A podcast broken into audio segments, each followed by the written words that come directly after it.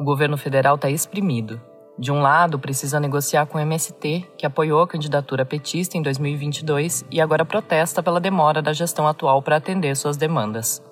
Do outro, precisa negociar com um grande antagonista do movimento, o agronegócio, setor do qual Lula tenta se aproximar em busca de governabilidade.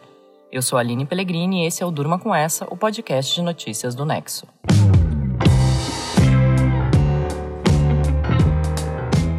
Olá, eu sou a Suzana Souza e tô aqui com a Aline para apresentar esse podcast que vai ao ar de segunda a sexta, todo começo de noite, sempre com notícias que podem continuar a ecoar por aí. Quarta-feira, 8 de março de 2023, dia em que o ministro do Desenvolvimento Agrário, Paulo Teixeira, se reuniu com representantes do MST, o Movimento dos Trabalhadores Rurais Sem Terra, com representantes da empresa Suzano Papel e Celulose e com membros do governo da Bahia. O encontro discutiu a invasão de propriedades da Suzano no estado baiano e tentou retomar as negociações entre o movimento e a empresa sobre um antigo acordo que teria motivado a entrada do MST nessas terras. O ministro falou do papel da pasta nas negociações durante entrevista para jornalistas na terça-feira. Nós estamos com as portas abertas e tudo que precisar dialogar pode contar conosco. Nós respeitamos a Constituição brasileira. O que diz a Constituição?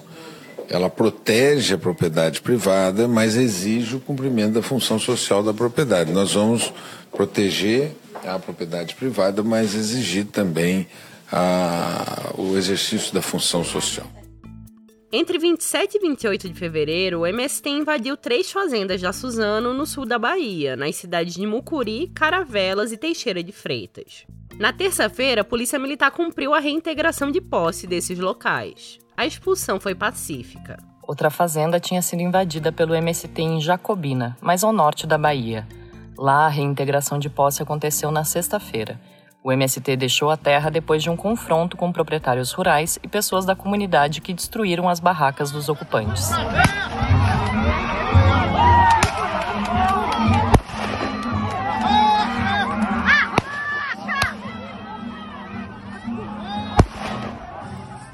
Você ouviu aí um trecho de um vídeo que circulou nas redes sociais que mostra a ação da polícia militar na área em que o MST estava em Jacobina. Os policiais atiraram para o alto para dispersar a confusão. Depois disso, o MST deixou o local. Cerca de 1.700 famílias do movimento ocupavam essas propriedades. O MST reivindicava a desapropriação imediata das fazendas para a reforma agrária. O grupo também afirmou que as áreas não estão cumprindo sua função social. Segundo o movimento, a propriedade em Jacobina é improdutiva e as da Suzano têm causado danos ambientais. O MST define as invasões das três propriedades da empresa como uma denúncia contra a monocultura de eucalipto, o uso de agrotóxicos para o cultivo e a concentração de terras para fazendeiros e empresas do agronegócio na Bahia. Segundo o grupo, a monocultura tem provocado problemas hídricos e êxodo rural na região. Com as ações, o movimento também tentava pressionar o governo federal a nomear a presidência do INCRA, o Instituto Nacional de Colonização e Reforma Agrária. Ele está dentro do recém-recriado Ministério do Desenvolvimento Agrário. A pasta mediou as relações dos governos do PT com o Sem Terra no passado, mas tinha sido extinta em 2016 pelo governo de Michel Temer. Depois da pressão, o ministério indicou o agrônomo César Aldrigue para presidir o INCRA. Ele já ocupava o cargo de forma interina e tem boa relação com o MST. O movimento também afirma que as invasões tinham como objetivo fazer com que a Suzano cumpra um acordo firmado em 2011. Segundo uma liderança do movimento na Bahia, a empresa se comprometeu naquela época a ceder áreas para assentar 750 famílias. Em nota, a Suzano afirmou que não violou o acordo e diz que a entrega das áreas depende de processos públicos que ainda não aconteceram ou foram implementados pelo INCRA. A Suzano também diz que as invasões do MST são ilegais, já que as áreas invadidas são produtivas. As invasões na Bahia foram as primeiras em massa do MST no terceiro mandato de Luiz Inácio Lula da Silva, depois de quatro anos em que esse tipo de ação perdeu fôlego, puxada principalmente pelo discurso de criminalização de movimentos sociais e por cortes no financiamento do grupo.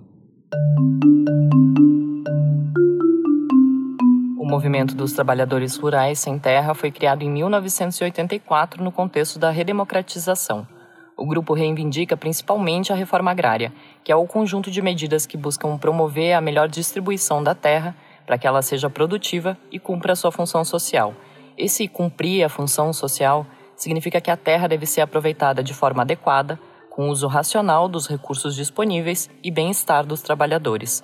Isso tudo segundo o Estatuto da Terra, uma lei de 1964 que vigora até hoje. A lei também diz que o poder público tem o dever de promover o acesso dos trabalhadores rurais à propriedade da terra economicamente útil, de preferência nas regiões onde habita. Tem duas medidas que o Estado pode tomar para fazer isso acontecer. Uma é a desapropriação, que ocorre quando o governo adquire uma área do proprietário por determinado valor e a transfere para os colonos.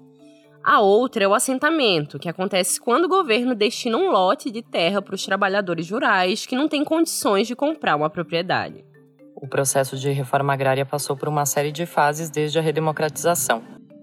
De 85, no governo de José Sarney, até o primeiro mandato de Fernando Henrique Cardoso, que aconteceu de 95 a 98, as desapropriações aconteceram de forma acentuada, puxadas por protestos do MST e por crimes de repercussão nacional ligados a conflitos fundiários, como os massacres de Corumbiara em Rondônia em 1995 e de Eldorado dos Carajás no Pará em 96. Esse movimento diminuiu nos anos seguintes. FHC fez menos desapropriações no segundo mandato do que no primeiro. Os dois primeiros governos Lula criaram diversos assentamentos, mas com terras públicas e não com áreas desapropriadas. Já ex-presidente Dilma Rousseff reduziu tanto as desapropriações quanto os reassentamentos. Os governos de Temer e de Bolsonaro aprofundaram essa tendência. No lugar de assentamentos e desapropriações, os dois priorizaram a entrega de títulos de propriedade para as famílias assentadas em governos anteriores. Esses títulos garantem segurança jurídica para os beneficiários, mas a concessão não expandiu as áreas destinadas para a reforma agrária no país. Além disso, o grupo perdeu espaço de diálogo com o poder público depois da extinção do Ministério de Desenvolvimento Agrário e das medidas de Temer e Bolsonaro, que ampliaram o lugar do agronegócio. Esse cenário, somado a reveses no MST nos anos anteriores, fez o movimento fazer novas apostas, investindo na produção de alimentos orgânicos, por exemplo. Em 2017, o MST conquistou a posição de maior produtor de arroz orgânico da América Latina, posto que lidera até hoje. O MST não tem integrantes no novo governo, mas parte dos cargos ocupados até agora no desenvolvimento agrário é de pessoas próximas do grupo. O governo afirma que é função do Ministério do Desenvolvimento Agrário propor e implementar políticas voltadas para a reforma agrária. A pasta também é responsável por fortalecer a agricultura familiar e por promover o desenvolvimento sustentável. Parte das medidas anunciadas até agora pelo ministro são aumentar o número de assentamentos no país e retomar o programa de aquisição de alimentos, que compra de pequenos agricultores. As invasões não pararam, mas diminuíram desde o governo de Dilma Rousseff. Uma das razões apontadas para a queda está no discurso de criminalização dos movimentos sociais feito por Jair Bolsonaro. Apesar de apoiar Lula, o grupo tenta pressionar o novo governo por avanços na reforma agrária no país. Outro dia eu fui numa reunião e eu perguntei para um, um, fazendeiro, falei o seguinte, eu queria que você me dissesse qual foi a terra produtiva que o Sem Terra invadiu.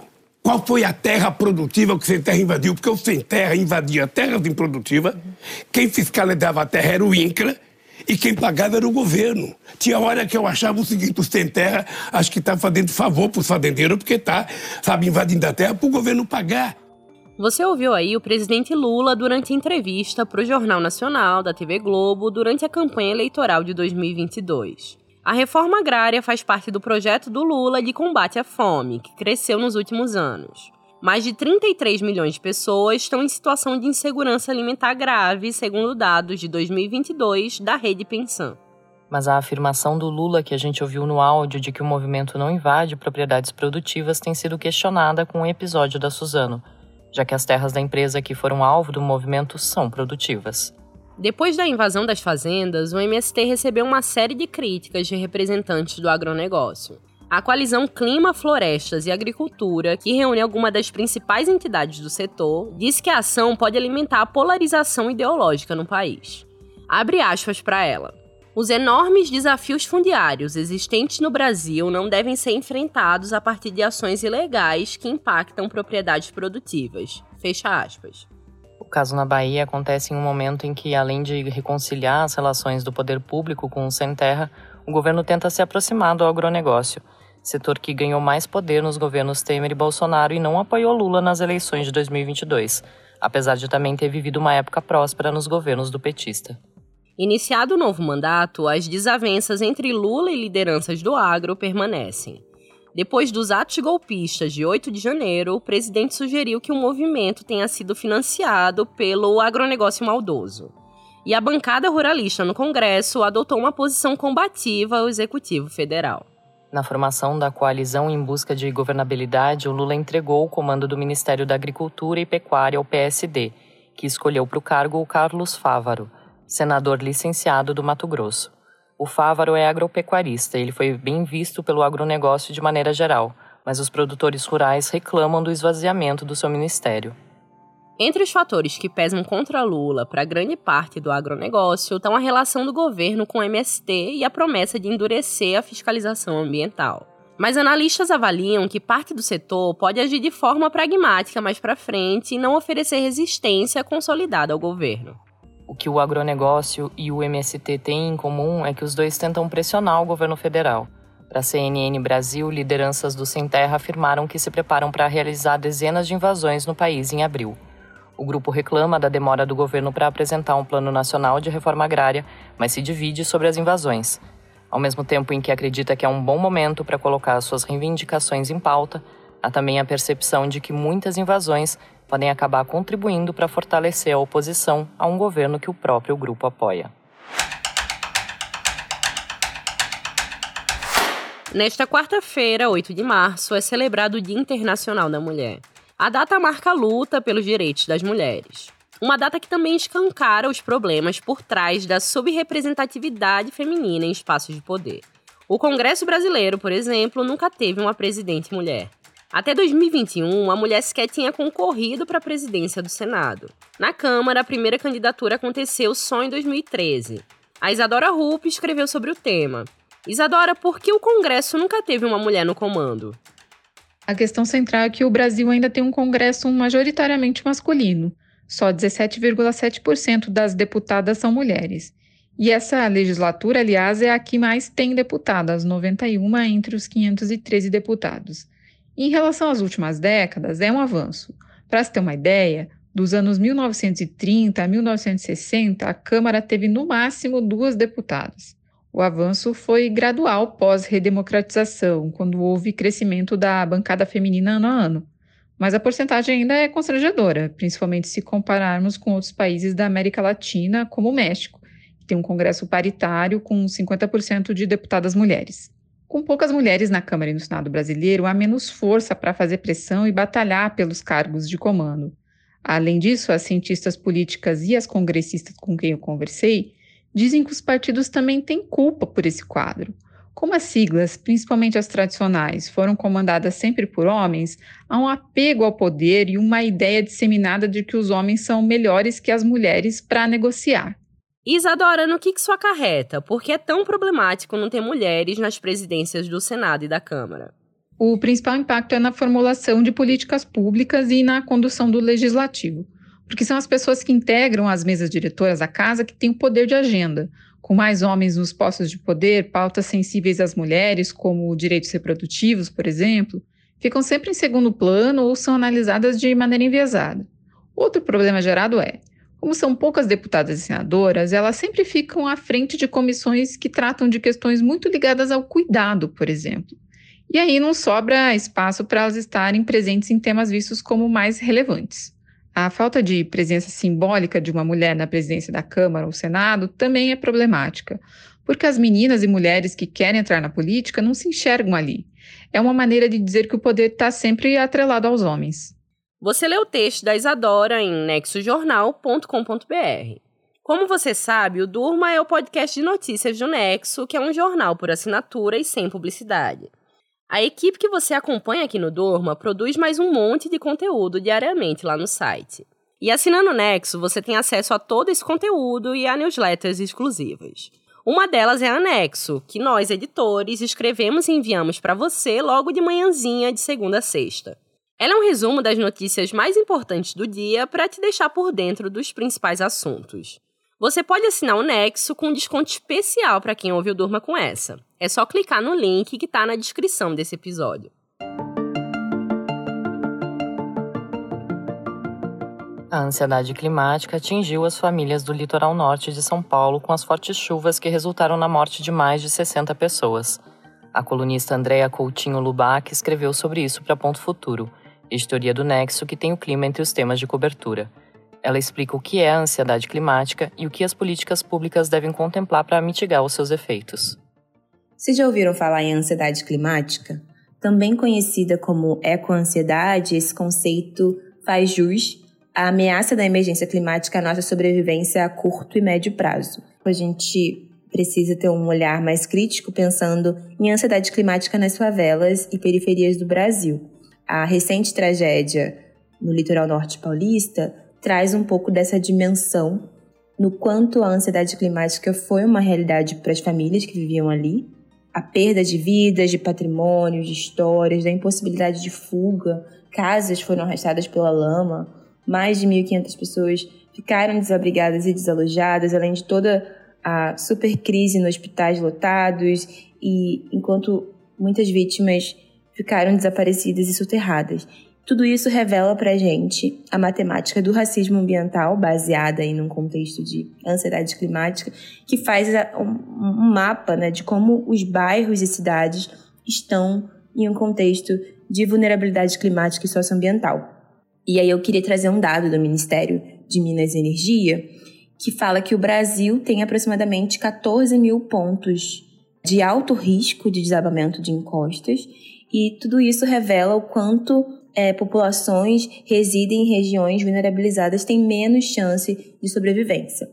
Isso nos diz o quanto a crise climática é, sobretudo, uma crise de habitação. Na minha coluna, eu falo um pouco de como a gente precisa de políticas públicas que não só contemplem os riscos climáticos, que já se impõem na realidade, né? a gente já está em março já assistiu tudo isso, mas também que tenham um olhar de raça, de gênero e de classe. Nada disso é um fato isolado, se repete todo verão e tem um agravante. A gente está regredindo e está perdendo cada vez mais pessoas para os eventos climáticos e para o racismo ambiental.